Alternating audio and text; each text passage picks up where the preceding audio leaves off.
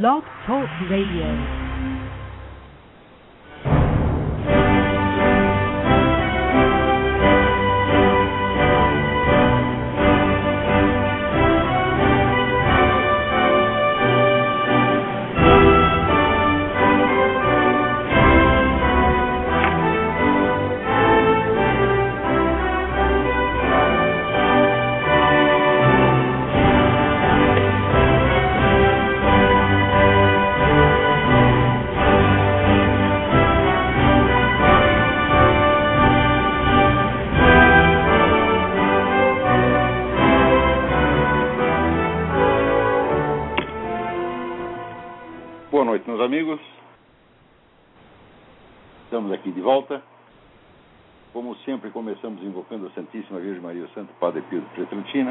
Roguem a Deus que nenhuma injustiça se cometa nesse programa.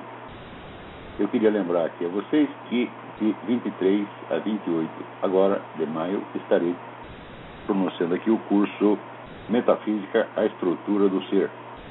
Então, informações e inscrições com o senhor Eduí, pelo e-mail y, ponto com, ponto br, ou pelo telefone 041-997444443. Também queria pedir a você que desse uma olhada no site do meu filho Davi, marchetariabrasil.com.br. Se não fosse coisa boa, não estaria recomendando nem que fosse meu filho, meu pai, minha avó, minha tia. Né?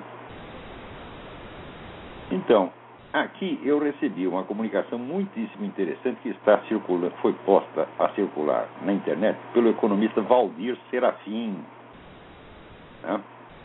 Então, eu vou até ler aqui para vocês, porque o negócio assim é muito simples, curto e muito didático. Ele diz o seguinte: você ouve falar em dívida externa e dívida interna em jornais de TV e não entende direito. Vamos explicar o seguinte. Dívida externa é uma dívida com os bancos Mundial, FMI e outras instituições no exterior em moeda externa. Dívida interna é uma dívida com bancos em reais.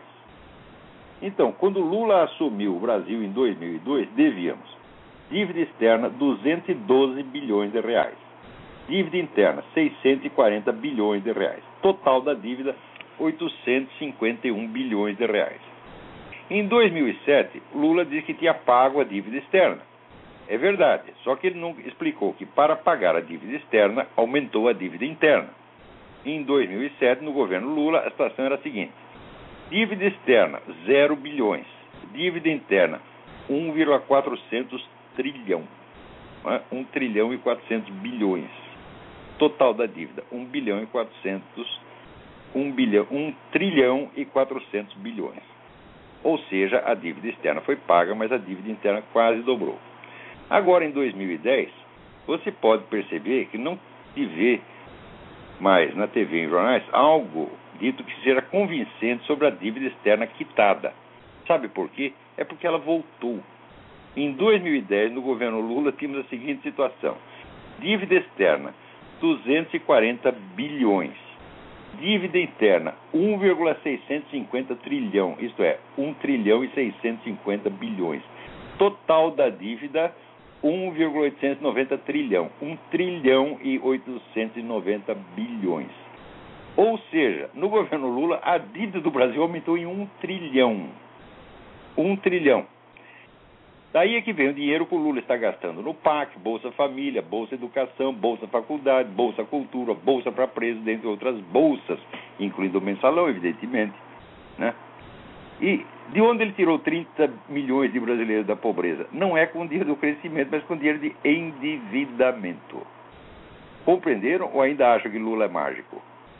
Né? Ou que o FHC deixou um caminhão de dólares para o Lula gastar? Quer mais detalhes sobre a dívida interna e externa do Brasil? Aqui ele dá um, um link, mas o link é enorme, tem três linhas. Então, você vai ter que procurar.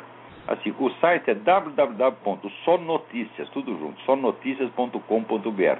E lá você procura o nome do economista Valdir Serafim, ou o tópico dívida externa. É um negócio de cair de costas. Quer dizer, tudo isso foi absolutamente uma fraude. Lembra que 30 milhões de brasileiros foram retirados da pobreza, da linha da miséria, no tempo do regime militar, quando a população era um terço do tamanho que é agora. Então, 30 milhões de pessoas era um monte de gente na época. Era. É, eu acho que o Brasil na época tinha 70 milhões de habitantes, uma coisa assim. Quer dizer, tirou metade, praticamente metade da população da linha de pobreza e botou todo mundo para trabalhar, porque inseriu as pessoas na economia. Passados, passadas quatro décadas, o Lula faz a mesma coisa, só que não com dinheiro de crescimento, sim com dinheiro de endividamento. Ou seja, eu quero um criminoso, porra. Tudo nesse governo petista é tudo fraude, meu Deus do céu. Agora, essa putada empresarial fica tudo aí lambendo o saco do Lula. É uma vergonha, meu Deus do céu. Nesses liberais todos, né? Todo mundo assim, ansioso para apoiar, para puxar o saco. Ele diz, não, nós temos que colaborar, é a unidade nacional, União Nacional, etc. Ora, porra, né? É, como, é, como é que, quer ver como é que é esse pessoal? Aqui, o Osmar Neves me escreve.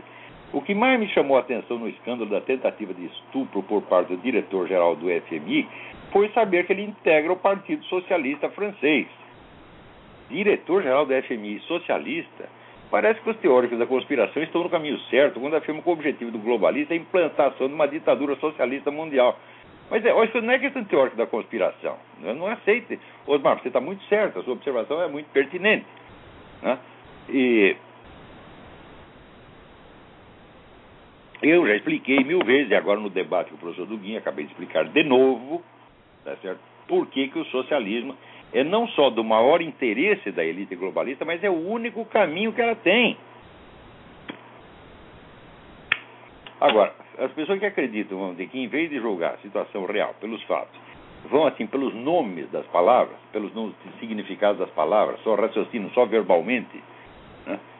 quer dizer, vê uma definição no dicionário e começa a tirar a conclusão dali, as pessoas acham que realmente comunismo e socialismo é a estatização total dos meios de produção, o que é simplesmente impossível. Se você define comunismo assim, então comunismo nunca existiu, nem nunca existirá. Tá certo? Na própria União Soviética, vamos dizer, 50% da economia era economia privada, vamos dizer, sem, sem nome. Então, sabendo que a estatização completa dos meios de produção é absolutamente impossível, é materialmente impossível,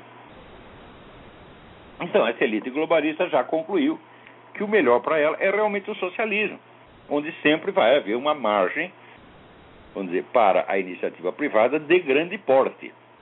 Então você vai ter lá aqueles oito ou dez grupos empresariais que são sócios do governo e que mandam em tudo, como é na China, meu Deus do céu. É uma coisa tão simples. Né? Agora pergunto Osmar Neves com razão. E agora como ficam os nacionalistas esquerdistas brasileiros quando gritavam fora FMI, por considerar instrumento de opressão dos capitalistas? Oh, o FMI é instrumento de opressão dos capitalistas e é instrumento de dominação dos socialistas. É a mesma coisa, pô.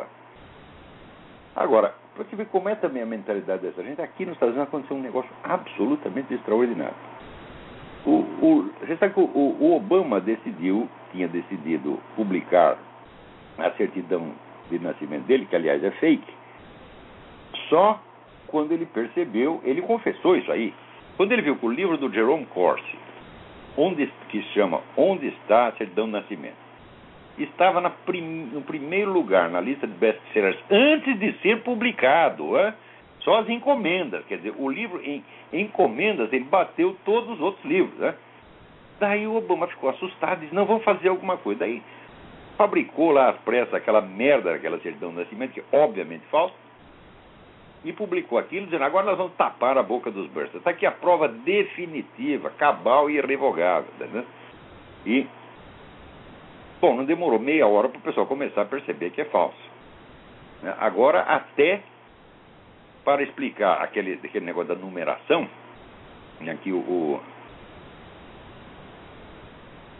o, o número da certidão do Obama é um número maior do que da certidão de duas meninas que, nasce, que foram registradas depois dele, o pessoal descobriu que teve uma menininha que foi registrada no dia seguinte também e que morreu. E que, portanto, o certidão de nascimento dela estava lá, à solta, ninguém ia reclamar aquilo. Então, provavelmente, eles pegaram aquela certidão da menina, apagaram os dados e botaram lá os dados do Obama. Né? Se a coisa é falsa, olha, não tem mais a mais mínima dúvida. Quem quer que ainda ponha isso em dúvida é porque é desonesto ou burro demais ou então porque é tão fanaticamente obamista, né, ele prefere desacreditar no Obama do que naquilo que ele está vendo com seus próprios olhos. Muito bem. Acontece que o livro finalmente saiu. Né? O livro do Jerome Corse saiu depois da publicação do, da certidão de nascimento. E as provas que estão no, no livro, elas valem, agora ainda valem ainda mais. Tá certo? Então, bom, daí o pessoal bambista ficou assustado e começou a vender camisetas né, e xícaras com assim o a foto Obama, a foto da certidão de nascimento, escrito Made in USA, a prova definitiva, né? Para ver se engana a pessoa, engana a trouxa, quer dizer, vendendo camiseta, porra. Vender camiseta é a resposta para uma coisa dessa. Porém, teve gente que foi mais adiante. A revista Esquire, imediatamente após a, a, o livro ter entrado em circulação, publicou uma reportagem dizendo que o livro tinha sido renegado pelo seu editor, recolhido das livrarias e que os compradores estavam recebendo dinheiro de volta. Bom, imediatamente a mídia toda foi atrás do editor, que é o Joseph Farah, do, o neto dele, perguntar: Você de fato recolheu o livro? Você está devolvendo o dinheiro para, para o, você, você, disse ao Squire que você está recolhendo o, o, livro e devolvendo o dinheiro aos compradores. José Ferreira disse: Eu não disse absolutamente nada, eu não estou devolvendo dinheiro nenhum. O livro está vendendo a, as pencas. Tá? Já está fazendo sucesso danado. Nós estamos aqui enchendo o cu de dinheiro com o livro do Jerome Corsi. O Jerome Corsi está tirando o pé da merda. Né? Tudo isso é invenção. Ou seja, a Squire inventou essa história. Né? Quer dizer, é claro que isso é, esse é um tipo de jornalismo criminoso. Esse cara tem que ser processado, pagar uma indenização milionária por né, dele, por Jerome Corsi, pela tentativa de boicotar as vendas. Ainda que a tentativa não tenha funcionado. Mas, passado duas horas, como o autor daquela merda viu que o pessoal da mídia, os colegas dele, estavam telefonando para o Hornet dele para saber se a história é verdadeira, ficou com medo e publicou um aviso, um disclaimer, dizendo: Não, eu escrevi aquilo, mas é uma sátira. Ora, que porra! Né? Daí, imediatamente, o Wall Street Journal, que é murista, gosta de ficar no, no meio, né? Escreveu um artigo descendo o cacete no, no, no, no artigo do, do Esquire, mas dizendo que juridicamente não tem problema nenhum, porque como é uma sátira, então não, não, não houve intenção maliciosa de prejudicar. Ora, há um momento. Sátira, que eu saiba, é uma coisa que tem que ser compreendida como sátira, exceto por um imbecil, no momento mesmo em que é lida pela primeira vez. Quando você lê, por exemplo, aquele famoso, famosa sátira do, do Jonathan Swift, a Modest Proposal, a modesta proposta, onde ele propõe que para eliminar o problema da pobreza, sua alimentação, passe a comer as criancinhas. Então ele escreve aquilo num tom de uma seriedade quase solene, né? Mas quando você lê, você vê que a coisa é inteiramente absurda. Então, o contraste entre o tom sério e a absurdidade intrínseca né, da, da, da, proposta mostra que é uma sátira.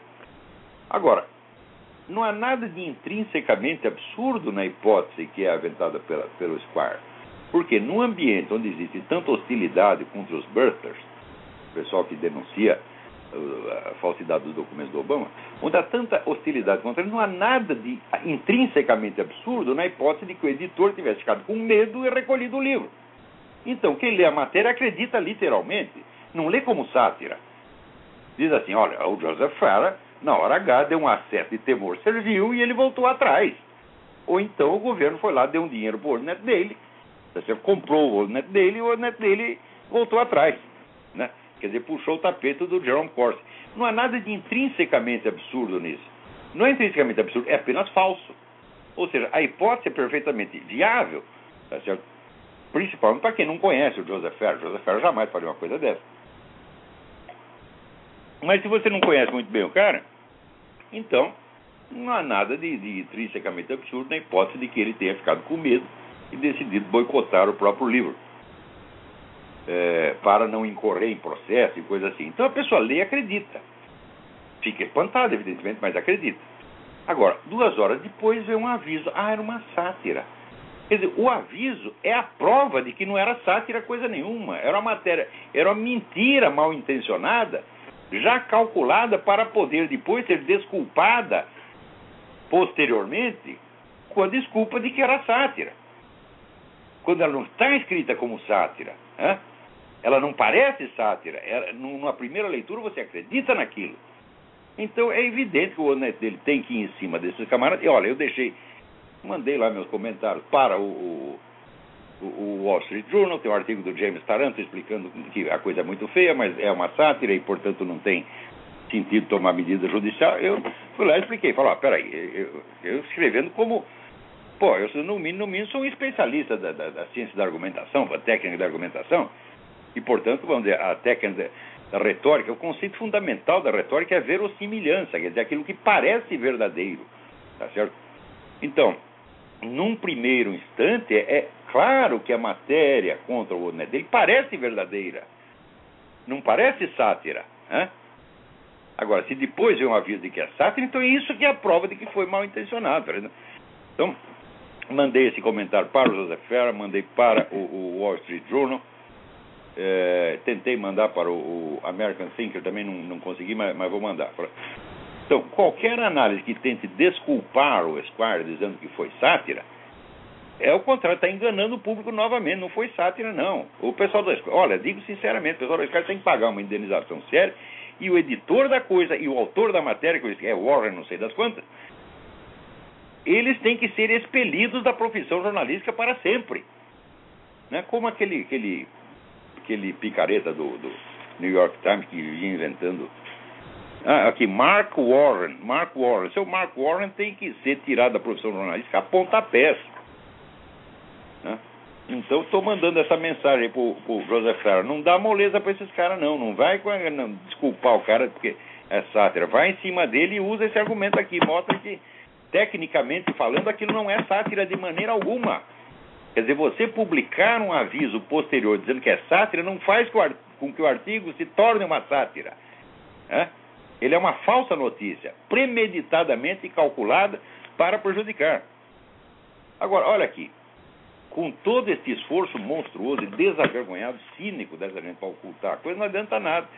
Porque todas as pesquisas aqui do, do é, Gallup, do, do, do é, Angus Reid Global Monitor, do Wenzel, to, todas as empresas de, de pesquisas né, estão mostrando que a maioria dos americanos não, não está persuadido de que o Obama nasceu aqui e de que ele está ocupando legitimamente a presidência. Só 18% diz que estão persuadidos de que a prova é definitiva. Os outros uma parte não sei, outra parte desconfio que ele não nasceu aqui, outra parte diz é claro que ele não nasceu aqui. Né? Então, o problema não é saber se nasceu aqui ou não, o problema é saber se o documento é autêntico. Agora, o documento dele, mesmo que fosse autêntico, não vale, judicialmente não vale como prova. Por quê? Porque ele foi adotado na Indonésia pelo Lolo Soetura e a lei americana diz que uma certidão de nascimento se torna inválida a partir do momento em que se houve uma adoção, a adoção não, a adoção não é averbada no documento. Né? E tem, mas olha, mas é, os indícios de, de, falsificação ali são tantos e tão óbvios, tão inegáveis, que ele se vê que foi uma coisa mesmo feita às pressas e é, para enganar as pessoas. Né? É, outra coisa, você vê que mais um processo de elegibilidade do Obama já está marcado para ser examinado pela Suprema Corte no dia 3 de junho. Vocês lembram que o, o juiz Clarence Thomas, né, insuspeito de racismo anti-Obama por ser ele próprio um negão, um autêntico né, afro-american negão, né, é, afronegão, tá certo? não um misturado, tá certo? não falsificado como Obama, ele disse: a Suprema Corte não pode continuar ignorando este caso. Né? E, de fato, mudaram de atitude. Quer dizer, não, por que, que ignorar? É, é, escuta, é a velha tática do crime inverossímil. Você faz um crime que, assim, ninguém vai acreditar. Um crime inacreditável. As pessoas não acreditam mesmo, pô. Quando elas chegam a acreditar, já é tarde, o crime já foi, você já está impune. E você vê, se isso aí tivesse sido discutido abertamente durante a eleição, o Obama jamais seria eleito. Mas na, note bem, naquela época, nem o Joseph Farrell acreditava nisso. Hum? Eu sei porque eu tenho contato com o Joseph Farrell, escrevi um monte de carta para ele, dizendo, presta atenção nisso, etc. Ele, David Horowitz, são pessoas que eu respeito muito, que eu gosto muito, que eu tenho muito boas relações. O Joseph Farrell não acreditava, o David Horowitz não acreditava, o Rush Limbaugh não acreditava, ninguém acreditava porque é absurdo demais. Eu acredito por quê? Porque eu não sou americano, eu só penso um rapaz latino-americano, eu veio do Brasil, tá certo? E eu estou acostumado a ver um nível de sacanagem que o americano não consegue imaginar. Você disse, olha, um vagabundo, um ladrãozinho barato, bandidinho, pé de chinelo, chegou à presidência dos Estados Unidos com um documento falso. O americano olha para você e pensa que você acaba de sair do pinel, se é que saiu. Você está entendendo? Fugiu do pinel, né? Não acredita, porra. Então, eu sei que a coisa é chocante. Olha, gente, eu vi 30 anos antes de acontecer essas coisas, eu vi isso tudo em miniatura quando eu estudava negócio de seitas. Né? Quer dizer, essas seitas tipo Rajneesh, né? é, esses pseudo-sufis, eles usam essa técnica, eles fazem um crime inveross... crimes inverossímeis. Eu vou contar para vocês, acho que já contei, como é que, que fazia o tal do Idris Shah e Omar Ali Shah. Já reuni os discípulos, só no Brasil tinha dois mil discípulos. E olha, nós vamos ter um encontro lá na Turquia, para a gente fazer exercício de derviches rodantes, aquela que o derviche fica rodando, rodando, rodando, até que cai, caiu tonto e acha que viu Deus. Não viu coisa nenhuma, mas acha que viu. Né? Eu sei ficar rodando quatro horas também. Eu vou ver Deus, o diabo, os anjos, né? os outros planetas, a galáxia, vou ver tudo também. Pô, é? Um pouco de pinga também resolve, mas não é, no Islã não pode beber, então eles ficam rodando. Então, convidava a molecada para ir lá brincar de derviche rodante Chegava lá, visitava vários templos, falava um monte de besteira a respeito das tradições islâmicas, né? Tudo chute, tudo chute, tudo, tudo inventado. Né? É... E depois, na hora dos caras, embora entregava para cada um tapete turco, e dizia, faz um favorzinho para mim, você leva esse tapete, quando chegar lá em São Paulo, você entrega na rua tal, número tal. Né? Então, em 24 horas, o cara fazia uma loja de tapete contrabandeado sem que ninguém pudesse desconfiar de nada.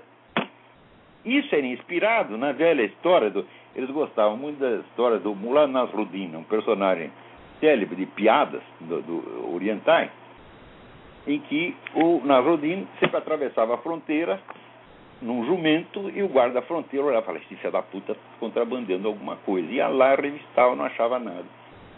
Durante 20 anos o cara passava com o jumento carregado, já tinha examinar, não, não tinha contrabando. Depois de 20 anos o guarda chegou para ele e falou, não aguento mais. Eu não vou fazer nada contra você, não vou te prender, não vou fazer nada, mas pelo amor de Deus, me conta o que, que você está contrabandeando. E daí ele disse, jumento.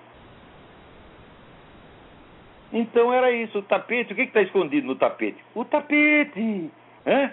O cara fazia isso, eu vi fazer isso, quer dizer, ele transformou a piada numa realidade o crime inverossímil, o crime absurdo, transformou numa realidade. Quando que ele foi pego? Nunca, nunca, nunca, nunca, nunca, nunca. Tá certo? Eu até iniciei lá uma, um inquérito contra o cara, tá certo? E foi uma delícia, porque daí o a Polícia Federal invadiu a, a, sede, meteu um pé na porta, os caras tiveram infarto, foi, foi uma, uma delícia de ver aqui. Mas no fim eu sabia que não ia dar nada, porque o inquérito ia ficar tão complicado, tão complicado, tão complicado, que a inteligência brasileira não ia pegar. E o inquérito ia durar tanto tempo que até terminar o inquérito, todos os suspeitos já estavam longe. De fato, estavam todos na Inglaterra, na Índia, na Zâmbia, no Afeganistão e nunca mais pegaram os caras, evidentemente. Né? Então, Obama é a mesma coisa, pô.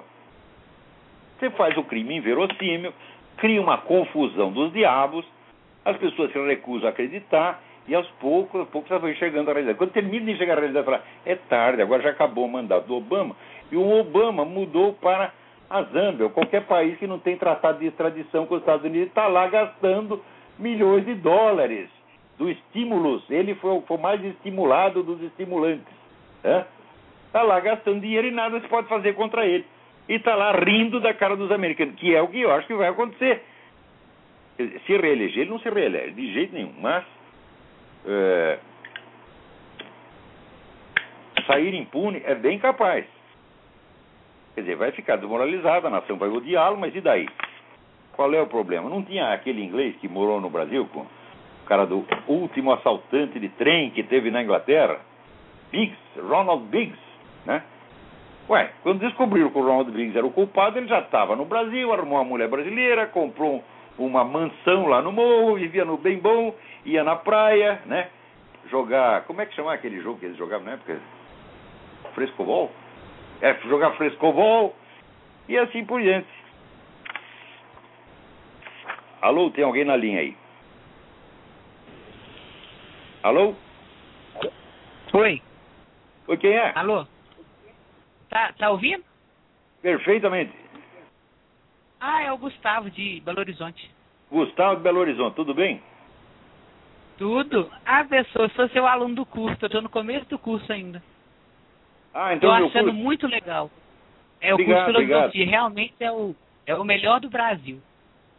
Não é o melhor do E Brasil, é o único queria- do Brasil. Não tem outro, pô. É o único do Brasil. O resto tá tudo enganando. Você vê, o Brasil tá tão na merda, tão na merda, que o melhor professor de filosofia do Brasil sou eu. Por aí Com você vê. certeza, eu Você queria- imagina os outros. eu queria te contar um caso. Eu conheci um menino que fazia filosofia na PUC. E o profe- um dos professores de filosofia dele, quando não queria dar aula, mandava as meninas saírem da sala e fumava maconha com os meninos. Mas isso é alta filosofia no Brasil. No Isso Brasil, é- é o filosofia nível é da- o seguinte: é fumar é maconha. É, é tocar punheta, é dar o cu. Isso aí é filosofia no Brasil. Não tem o Dr. Paulo Giraldelli que dizia que o Michael Jackson inovou a filosofia mediante novos movimentos pélvicos. Então, Com lá o professor fazendo movimentos pélvicos, porra. e pessoa, é, eu, ta- eu faço pré-vestibular e tem 200 alunos na sala. Eu te- hoje eu tentei mostrar a reportagem da Veja para o meu professor de atualidades. Ele falou que a Veja era extremamente conservadora, que passa ódio no- pelo sangue, que, que, que essa é teoria da conspiração, que o PT apoia as Farc. E acabou que os 200 alunos caíram de pau em cima de mim. Puta vida, quer dizer, até a Veja, quer dizer, a Veja, a Veja para o Brasil é extrema direita. A Veja defende É extrema casamento direita, a Veja- defende abortismo, E o povo fala Desce que a Globo é religião. É uma revista ateística, evolucionista, é revista iluminista. é? E isso no Brasil é, É, e o extrema Jornal direita. Nacional. E quando eu mostro um artigo seu, os povos querem me bater. Falam que o senhor é um, é um teórico da conspiração, que passa ódio do seu sangue, que você Ah, quer é mesmo, matar é os mesmo. É. É isso que o povo pensa do senhor. Eu fico sem saber o que fazer. O que, que eu faço com esse povo? Desce a mão, rapaz. Dá um pé na bunda, manda tomar no cu. Vai discutir com um idiota? Não perca seu tempo, porra. Você fale com pessoas não- inteligentes, pessoas que são capazes de ler um negócio e entender. Porque, olha, a opinião Não, da mas- massa nunca interessou, meu filho. Quem, você acha que a massa que manda no Brasil não é aquela elite petista? Então, contra uma elite, tem que ter outra elite. Então, você tem que, vamos dizer, conversar com pessoas inteligentes que aos poucos possam ir ocupando espaço tá e mudar essa situação, se possível. Mas discutir com a massa é perder todos- tempo. Jesus Cristo dizia, não jogueis pérolas aos porcos. Eu não jogo pérolas aos porcos. Eu jogo, jogo pérolas só para os meus alunos. Agora, de vez em quando, é um porco que cata uma. Eu não posso impedir que ele... Eu não estou escrevendo para eles, eu não quero persuadir eles de nada. Eu só estou informando as pessoas que querem ser informadas. Os outros, para mim, que vão tomar no cu. né? Eu não estou aqui fazendo um campeonato de popularidade, não sou candidato a bosta nenhuma, tá certo? Então, não estou escrevendo para a massa ignária, estou escrevendo só para aqueles que querem saber. Ó, no Brasil, quem quer saber, meu filho, é, são muito poucos. Né? No- olha, escrever para brasileiro é a mesma coisa que você tentar ensinar latim para uma lagartixa. Né? Sabe o que você tem que fazer? Você tem que confiar piamente em Charles Darwin e esperar, esperar apenas 2 trilhões de anos e decorrido esse tempo, a lagartixinha vai começar a declinar rosa rosa. É? É isso que acontece, porra. Já dizia aquele filósofo, grande filósofo francês, Raymond Abelio, que conhece a América Latina, conhece o Brasil, dizendo no Brasil a circulação das ideias não obedece ao tempo histórico, obedece ao tempo geológico. Quer dizer, o tempo que as camadas geológicas levam para se mexer é o tempo que leva para o brasileiro entender alguma porra. Você vê, no Brasil, há anos, a minha ocupação é a seguinte: é ler os livros importantes 30 ou 40 anos antes que alguém no Brasil saiba que eles existem, e decorridos apenas 40 anos, de repente eu assisto maravilhado os especialistas começarem a, falar, cagar regra sobre aquilo que eles leram na véspera. É uma coisa impressionante, isso acontece invariavelmente assim. É um negócio terrível. Você viu o nível das coisas no Brasil? Olha, tem aquele episódio da Preta Gil com o Bolsonaro, né? Ah, como eu queria ser o Bolsonaro nessa hora. Eu queria que ela perguntasse aquilo para mim. Né? Assim, o que, que, você faria se seu filho arrumasse uma amante preta? Eu digo, eu acharia ótimo, contanto que não fosse você. Sabe por quê? Porque você sobe no palco e fica anunciando a sua buceta preta. Você sobe lá é, e diz assim: quem quer comer a minha buceta preta? Comam! Ora, meu Deus do céu, quem que vai comer aquilo? Vocês são loucos, porra? Quer dizer, por que, que a mulher tem que anunciar para milhões de pessoas? É porque ninguém está comendo. Ela diz, eu sou a mulher negra. Fala, você não é a mulher negra, meu filho. Eu conheço mulher negra. Eu namorei dezenas de meninas né, negras da minha remota juventude. Menina mais linda, eu não quero, como diz o Lula, não quero me gambar. Tá? Mas eu namorei algumas das meninas negras mais lindas da América Latina, da, da África e de, da, do mundo inteiro, tá entendendo? Né, se vocês vissem, vocês iam querer me matar de inveja. E, infelizmente eu não podia casar com todos ao mesmo tempo, que era o que eu queria. Né? Mas eu sei o que é a mulher negra, porra. Eu sei o seguinte, uma mulher negra e um bagulho negro. Hum? Eu sei. Então agora vê essa mulher. Como a minha buceta preta. É um apelo dramático, você não está entendendo? A mulher está sofrendo há anos querendo que alguém coma aquilo e ninguém quer, porra. É. Agora, então, meu filho namorar com a mulher negra, uai, qual é o problema? Eu namorei com a mulher negra, casei, tenho quatro filhos com ela. Até, não tem nada. Agora, se aparecer com você na minha casa, eu expulso os dois, porra. Porque, assim, eu acho que mulher feia tem que ser proibido pela saúde pública. Sempre achei isso. Vocês podem achar que eu sou um monstro. Mas, você vê, quando eu era pequenininho, eu já dizia para minha mãe, o meu senso estético era tão exacerbado eu dizia, inventei uma história que eu tinha vindo de um planeta que só tinha gente bonita. Né? E eu, quando via gente feia, eu ficava deprimido por uma semana. Né? Desde pequenininho. Porque você vê, os bebês já têm o senso estético, já foi provado que né, você mostra a fotografia da pessoa, se é harmônica, bonita, né? É, o bebê sorri, acha legal. Se é feio, ele começa a chorar. Ah! E eu começar a chorar também, porra, tá entendendo?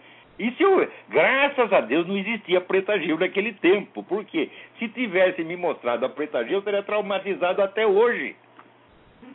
Então,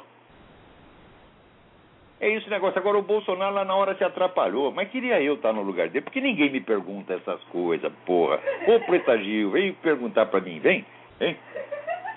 Pra tu ver o que te acontece. Puta que pariu. Tu vai sair dali chorando e vai ficar envergonhado, não vai contar pra ninguém o que tu ouviu. Eu aqui afirmo, baseado no meu senso estético, que é bem desenvolvido, eu sei distinguir o que, que era uma bela mulher negra, o que, que é um bagulho negro. É? Agora, estava eu aqui agora falando do Clarence Thomas. Né? Clarence Thomas é um grande homem, mas a preta é tão bonita quanto o Clarence Thomas, porra. E vou eu lá para a cama com o Clarence Thomas. Olha, eu também tenho, tenho senso autocrítico. Imagina se eu vou chegar, subir no palco e dizer quem quer o meu peru branco? Hã? Ninguém ia querer essa merda, porra. Eu até hoje não entendo por que, que alguma né, criatura do sexo feminino teve a bondade, a caridade de transar comigo. Eu não entendo. Eu jamais faria isso no lugar dela, mas elas fizeram. Então eu devo ter uma boa conversa, pelo menos. Com a mulher não liga muito pro lado estético. A conversa é mais importante. Tá Graças a Deus. Né? E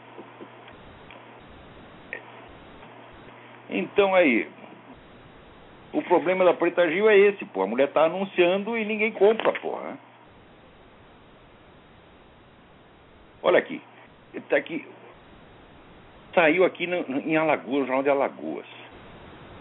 Um fato inusitado ocorreu na Justiça de Garanhuns, Pernambuco. O pedreiro Oswaldo Matos Santos entrou com uma ação na Justiça para conseguir se casar com a sua mão esquerda. Daí diz ele: nenhuma mulher conseguiu me proporcionar o prazer que ela me dá. Gostaria muito de oficializar esse sentimento puro e verdadeiro para o mundo. Hã? apesar do casamento oficial ainda não ter, ainda não ter sido autorizado, houve um casamento extraoficial, que contou até com depoimentos emocionados dos amigos dele. O casal viajou para passar a lua de mel no Rio de Janeiro. Legalmente o casamento não tem validade, mas já casou tremendo alvoroço da imprensa local. Olha aí, o que, que vocês estão esperando? Punheteiros do mundo, univos! Eu já disse, se pode ter um casamento entre dois homens, tá certo? por que, que não pode ter um casamento, seja entre três ou quatro homens, e entre o homem e ele mesmo? Ou entre o homem e qualquer outra coisa? Uma lagartixa, um tatu, ou sei lá, o, o sex appeal está hoje tão disseminado no mundo, tá certo? que não há nada que não seja objeto de desejo. Né? O sujeito pode aparecer com uma chave inglesa e achar que aquilo é a coisa mais né, atraente do mundo uma lata de sardinhas ou uma galinha, né? Tem tanta gente que nós estamos no aperto, apela a uma galinha. E o cidadão aqui, então, ele quer se casar com ele mesmo com a sua mão esquerda. Podia ser a direita, ele deve ser canhoto. Então, reivindiquem, porque é o seguinte, a lei hoje significa apenas grupo de pressão. Se você conseguir fazer um grupo de pressão em torno de qualquer coisa e fizer barulho, você consegue qualquer coisa. Por quê? Porque esses legisladores e juízes são todos uns cagões. E por que, que o STF tinha que ceder essa exigência absurda de um treco chamado casamento gay, porra? É? Agora, você veja também, existe um grupo de pressão contra aquilo que se chamou, já 30 anos atrás, chama preconceito linguístico. Preconceito linguístico é o seguinte, apareceu um linguista, tá certo? chamado Marcos Banho, e ele descobriu o seguinte: que você usar a mesma gramática para todas as pessoas, ensinar a mesma gramática para todas as pessoas igualzinho, é antidemocrático. Quer dizer, isso é exatamente o contrário, me parece, né? Se tivesse, vamos dizer, uma gramática para as classes altas, outra para as classes baixas, uma para os brancos, outra para os pretos, aí seria antidemocrático. Mas o Marcos Banho, ele pensa tudo ao contrário. Então ele achou a mesma gramática para todos é antidemocrático. Né? O certo é o sujeito gramaticalizar a fala que ele aprendeu na infância no seu bairro. Tá então você tem a gramática de Vila Nhocunhé, a gramática da Vila Maria, a gramática da puta que eu pariu. Então, depois dele fazer campanha disso por tempo suficiente e arrebanhar o apoio de algumas centenas de professores tão imbecis quanto ele, a coisa agora foi oficializada pelo Ministério da Educação, que agora está distribuindo para as crianças livro dizendo que o, é, o certo é dizer nós vai, né? e assim por diante. Quer dizer, para que, que precisa ter né, a, a, a concordância verbal? Né? Para que, que precisa existir singular e plural? Né? Então, é, olha, o resultado disso vai ser muito simples. Então, o Brasil é o único país do mundo, presta atenção, o único país do mundo onde apareceu alguém suficientemente idiota para dizer, e outro ainda mais idiota para acreditar, que a mudança acelerada da língua é um progresso. Ora, a mudança acelerada da língua, o que ela faz é tornar ilegível tudo que foi publicado antes da mudança, meu filho.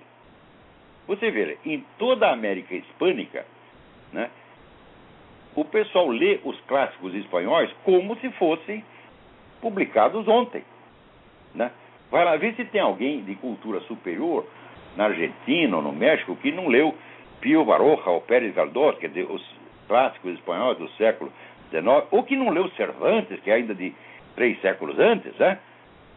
Então todo mundo leu. Agora acontece que no Brasil, com essa negócio da mudança linguística, a língua portuguesa de Portugal foi se tornando incompreensível para os brasileiros.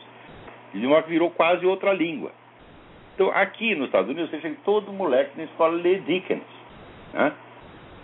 que é um escritor inglês do século XIX. E que, olha, note bem, Dickens é difícil. Eu tenho dificuldade de ler Dickens, porque o vocabulário do cara é muito rico. Agora, você dá um livro de Camilo Castelo Branco para o pessoal ler, o pessoal universitário, eles não conseguem ler. Pior ainda, não precisa nem ser português. Pega um autor dos anos 20, pega Coelho Neto, o pessoal não consegue ler. Pega o Clis da Cunha, não conseguem ler. Então, o que, é isso? É a mudança acelerada. A mudança.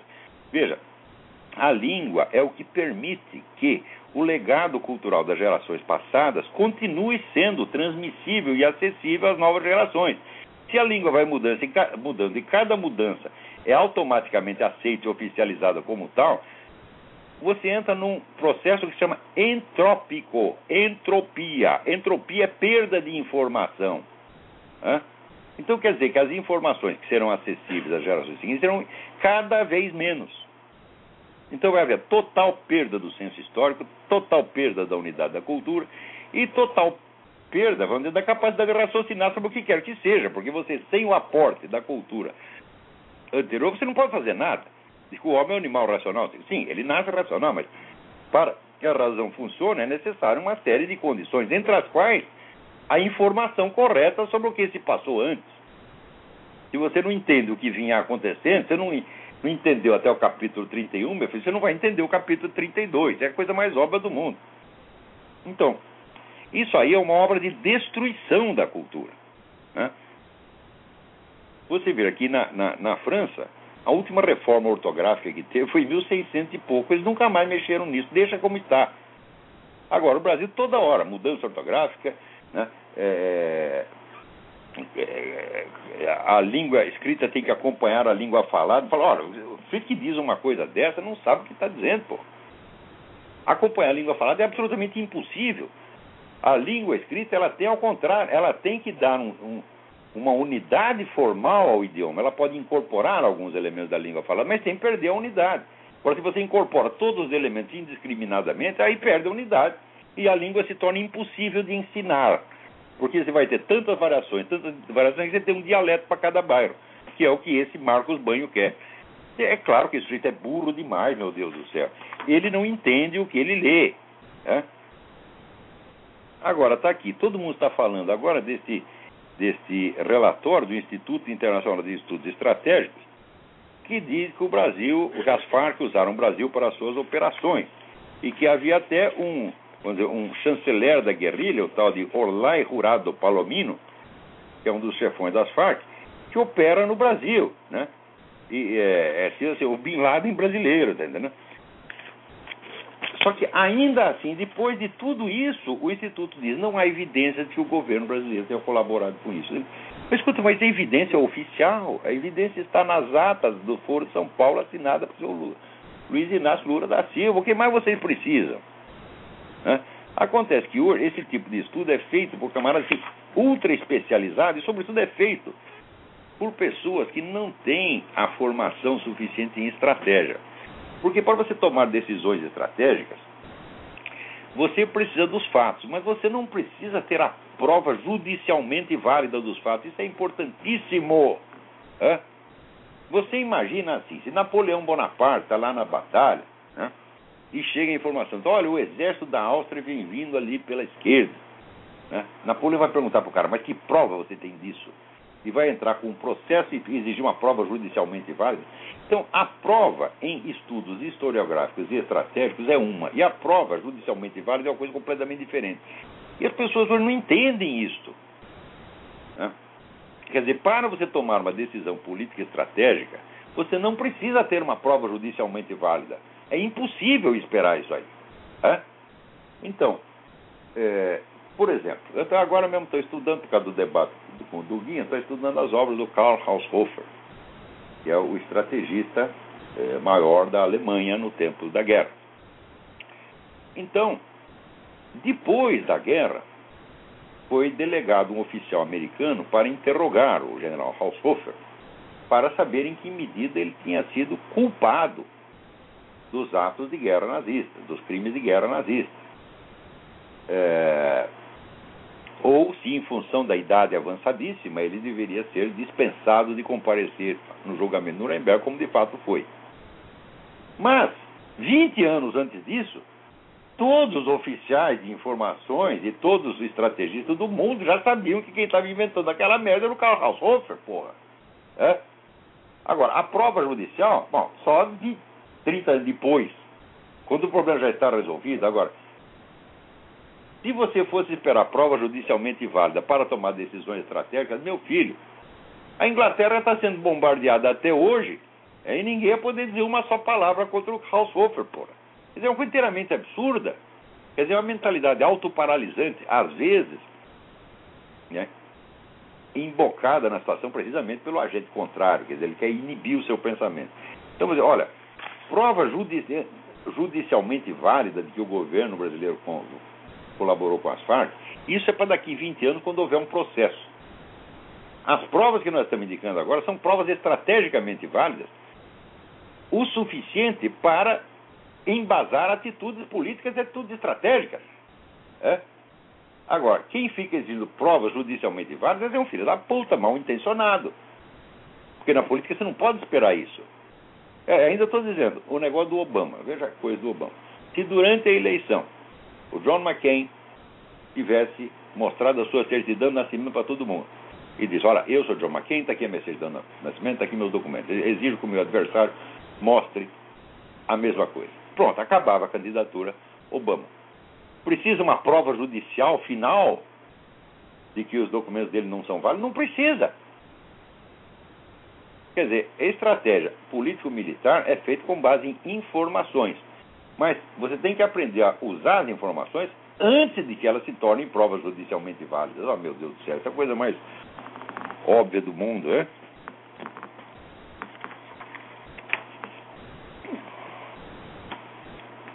Agora, aqui. Não, peraí. Antes, deixa eu contar uma história aqui. Tem uma delegação de parlamentares bolivianos entregaram a carta na embaixada da Venezuela pedindo a libertação imediata de Alejandro Penha Cruz. É a coisa mais justa do mundo. Esse processo montado contra o Alejandro Penha Cruz com testemunhas invisíveis, é, que, e, e acusações intrinsecamente absurdas. Isso é claro que é uma farsa montada pelo Hugo Chávez para tapar a boca do adversário incômodo. Agora está aqui. O, também no Diário das Américas saiu também a coisa mais óbvia do mundo, que o Foro de São Paulo está trabalhando ativamente nas eleições peruanas. E quem está agindo lá intensamente é o Partido dos Trabalhadores, o PT. Quer dizer que a ingerência na política de países estrangeiros virou coisa normal. O Foro de São Paulo foi feito para isto. Agora ninguém processa os filhos das putas. Né?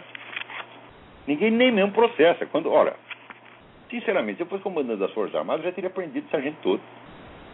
Porque o Brasil está vivendo na total ilegalidade. Prenderam os nove ministros do Supremo Tribunal Federal por ir claramente contra a Constituição. A Constituição diz que a defesa da família é o dever estrito do Estado e que a família se compõe de um casamento entre homem e mulher. Os caras vão lá agora o casamento passa assim, entre um homem e um homem, um homem um porco espinho, né, um homem um rinoceronte, né, um, um, um, homem e um aparelho de televisão, ou o que ele queira. Ou o homem é sua mão esquerda, ou o homem é sua mão direita, ou o homem é seu próprio cu. Não é isso? Porque tudo é possível nesse mundo, né? Então, peraí, tem alguém na linha. Alô? Olavo? Sim, quem é? Boa, no... Boa noite, professor. É Márcio de Freiburg, Santa Catarina. Tudo bem? Tudo bem. Professor, nesse assunto aí do, do Supremo, é, eu queria trazer umas informações aí, não sei se o senhor teve tempo já de examinar, teve tempo e estômago para examinar o teor da, das decisões que saíram lá na, no caso da, da união homossexual. É, eu sou juiz aqui em Santa Catarina e aluno do curso, e estou estressadíssimo, preocupadíssimo aí com a imposição que vem de cima agora do Supremo, que nós todos aí né, vamos ter que cumprir, né, já que a decisão tem efeito sobre todo mundo, erga omnes e vinculante. É, então não vai ter órgão administrativo, não vai ter juiz em comarca nenhuma do Brasil, todos vão ter que cumprir essa, essas disposições de equiparação Tem que cumprir absurda, se quiser, né? porque ninguém é obrigado a cumprir a decisão iníqua. Sim, mas nós vamos ter que fazer toda uma construção, uma fundamentação, né? E sempre vai caber uma reclamação para o Supremo não que vai nos obedeço caçar. a essa gente. Eu não obedeço a STF, não respeito a STF, quero que todos eles tomar no cu. É. Veja só, professor, eles estão. Eu estava ouvindo agora seu comentário sobre o homem e a mão, né? E entre os princípios jurídicos fundamentais que foram citados na decisão para fazer a, a, equiparação, isso é absurda, é, um dos eles se chama princípio jurídico da busca pela felicidade. Isso aí me parece que está altamente é, permitindo, então, que, se, que o homem, o televisor, o homem e a própria mão, né, se enquadrem no conceito também, né? Claro, claro. Já que vale claro, o princípio da busca pela felicidade. o conceito da felicidade. Eu, por Professor. exemplo, eu acho que a felicidade é descer a mão na cara desses filhos das putas. Quem pode me impedir de buscar a felicidade, porra? É, é um princípio constitucional fundamental, segundo o Supremo. Mas, professor, olha essa. A doutrina citada no voto do, do, do ministro Celso de Mello, né, foi unânime, né, então podemos falar, acho que, de, de, todos aqui, né? A doutrina importante, então, do, do, do direito brasileiro citada aí. Adivinha quem é? Quem é? Professor Luiz Botti, na sua ah! obra clássica. Isso é um tarado louco, porra. Olha só a obra citada numa decisão do Supremo. Agora, como é que ele pode ser a favor do casamento gay se ele quer transar com 500? Por isso que eu estou falando. O casamento gay não vai parar por aí, meu filho. Você tem o direito de casar com um homem, tem o direito de casar com dois, com três, com quatro, com cinco, com vinte. É? Professor, olha a, a obra citada então no acordo. mais pura da estrutura familiar do que uma suruba. 40 homens comendo e rabando uns aos outros. Isso é uma família respeitável. É? Professor, a obra citada então no acordo do Supremo Tribunal Federal, né, que se imaginava, né, Luiz Motti, Sodomia na Bahia, o amor que não ousava dizer o nome. Está tá dentro de um acordo do Supremo Tribunal Federal do Brasil. Pois é, então por que não cita as opiniões dele a favor da pedofilia? É, é? Tá, não falta muito, é o próximo passo, né? É, no, acordo, no, no, nesse, nesse voto também, eu, eu anotei umas coisas aqui para passar, porque realmente são... lá no Paraná, que o pessoal gay, no dia 13 de maio, o dia da Virgem de Fátima, foram fazer barulho em frente à catedral para impedir, para atrapalhar a realização da missa. Isso aí chama-se crime de ultraje a culto, está no Código Penal Brasileiro. Quer dizer, os, car veja, os caras estão autorizando o ultraje a culto. Eles podem cometer o crime de ultraje a culto e se você reclamar, você está culpado de crime de homofobia. Quer dizer, por, é evidente que não tem mais lei nenhuma, não tem mais constituição nenhuma, isso é tudo uma palhaçada. Isso é a vontade de grupos de pressão e é dinheiro correndo para tudo quanto é lado. É só isso que vigora no Brasil. É o regime da criminalidade absoluta. Professor, sabe quem são o, entre, entre os autores dessas ações que geraram essa decisão aí, sabe quem que, quem que figura? A autora aqui, por exemplo, da, da ação, arguição de descumprimento de preceito fundamental número 132 que gerou essa decisão. Senhor Sérgio Cabral, governador do estado do Rio de Janeiro. É um deles. Outros, Mas a Procuradoria-Geral da República. Canalha, canalha. É aquele então, covardão que humilhou o menino lá que foi tomar satisfação dele porque a quadra de tênis não estava funcionando. Ele então, é veja só, professor, esse cidadão aqui, ele, ele especifica na... do respeito que ele tem pela população brasileira e pela infância. Isso então, aqui merece um homem capaz de humilhar um menino em público tem que apanhar. Por exemplo, eu acho que a felicidade é bater no Sérgio Cabral, porra. Por que, que ninguém me deixa? É o meu direito à felicidade né, está sendo boicotado. Eu estou aqui infelicíssimo. Eu quero bater no Sérgio Cabral e a porra da lei não me deixa. Professor, olha mais essa então. Na petição, eh, na petição aqui da, assinada pelo senhor Sérgio Cabral, eh, estão constando aqui os fundamentos filosóficos sobre o homossexualismo. Dois parágrafos. É, acho que esse aqui deixa o professor Duguino na rabeira em termos de alta erudição e, e preparo intelectual. Veja só. O, primeiro, o homossexualismo é um fato da vida, seja ele considerado uma condição inata ou adquirida, decorra de causas genéticas ou sociais, a orientação. É, meu Deus do céu. a orientação sexual de uma pessoa não é uma escolha livre, segundo ele. Deve-se, portanto, proteger, etc, etc, etc. Isso é o, é o fundamento ah, filosófico da ação. Não. A maior parte dos criminosos qual o criminoso que diz, não, eu faço isso só porque eu quero, eu não preciso é. absolutamente, eu não sou vítima da sociedade, eu faço porque eu sou um filho da puta. Algum criminoso diz isso? Ninguém diz. É? Todos dizem que foi papai e mamãe que batiam nele, minha mãe me jogou pela janela, tá meu pai me deu um pé na bunda e eu fiquei traumatizado e agora estou me vingando. Pois não teve o um ladrão aqui nos Estados Unidos que assaltou um supermercado e depois processou o supermercado porque ele disse que ficou estressado durante o assalto? É, é demais, né? É, tem processo disso aqui no, no, Brasil também, de um cidadão que foi humilhado, depois, apanhou depois de, de, ser, de ser pego no assalto, no, inclusive acho que é de Santa Catarina o processo. É, professor, só para encerrar a, ligação aqui, eu queria fazer um registro também de que eu percebi uma das iniciais dessas ações aí que geraram a, a, então essa, essa, decisão, é assinado pela Procuradoria-Geral da República, vários procuradores, e um negócio inusitado, além dos nomes dos procuradores, assinam também duas a três associações é, de defesa de, de, de, gays, homossexuais, etc. Estão é, assinando junto as peças do Ministério Público, devem estar funcionando muito próximo aí, e, e esse órgão, né, que deveria ser o, o fiscal da lei, da, do cumprimento da, da ordem jurídica. Da Fundação Soros, cheio de dinheiro, porra.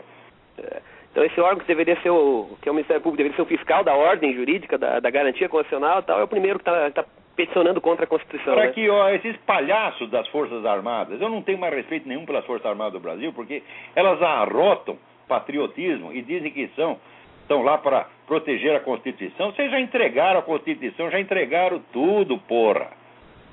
Vocês querem só aposentadoria. Vocês se deixam corromper até por dinheirinho. Você pensa que estão dando muita grana para os oficiais das Forças Armadas, não estão dando nada, estão dando uma aposentadoria de merda e eles, em troca disso, fazem qualquer coisa. Estão tirando meia dúzia de oficiais da reserva, aliás, que seja pessoal do grupo Inconfidência, do Ternuma, que são gente, gente séria. O resto, olha, não vale nada. O país está acabado, o Brasil está acabado. O Brasil não vai viver mais 20 anos. Aliás, o Brasil, tudo que se faz no Brasil já vem pronto do exterior. Você vê esse negócio da dívida. Né?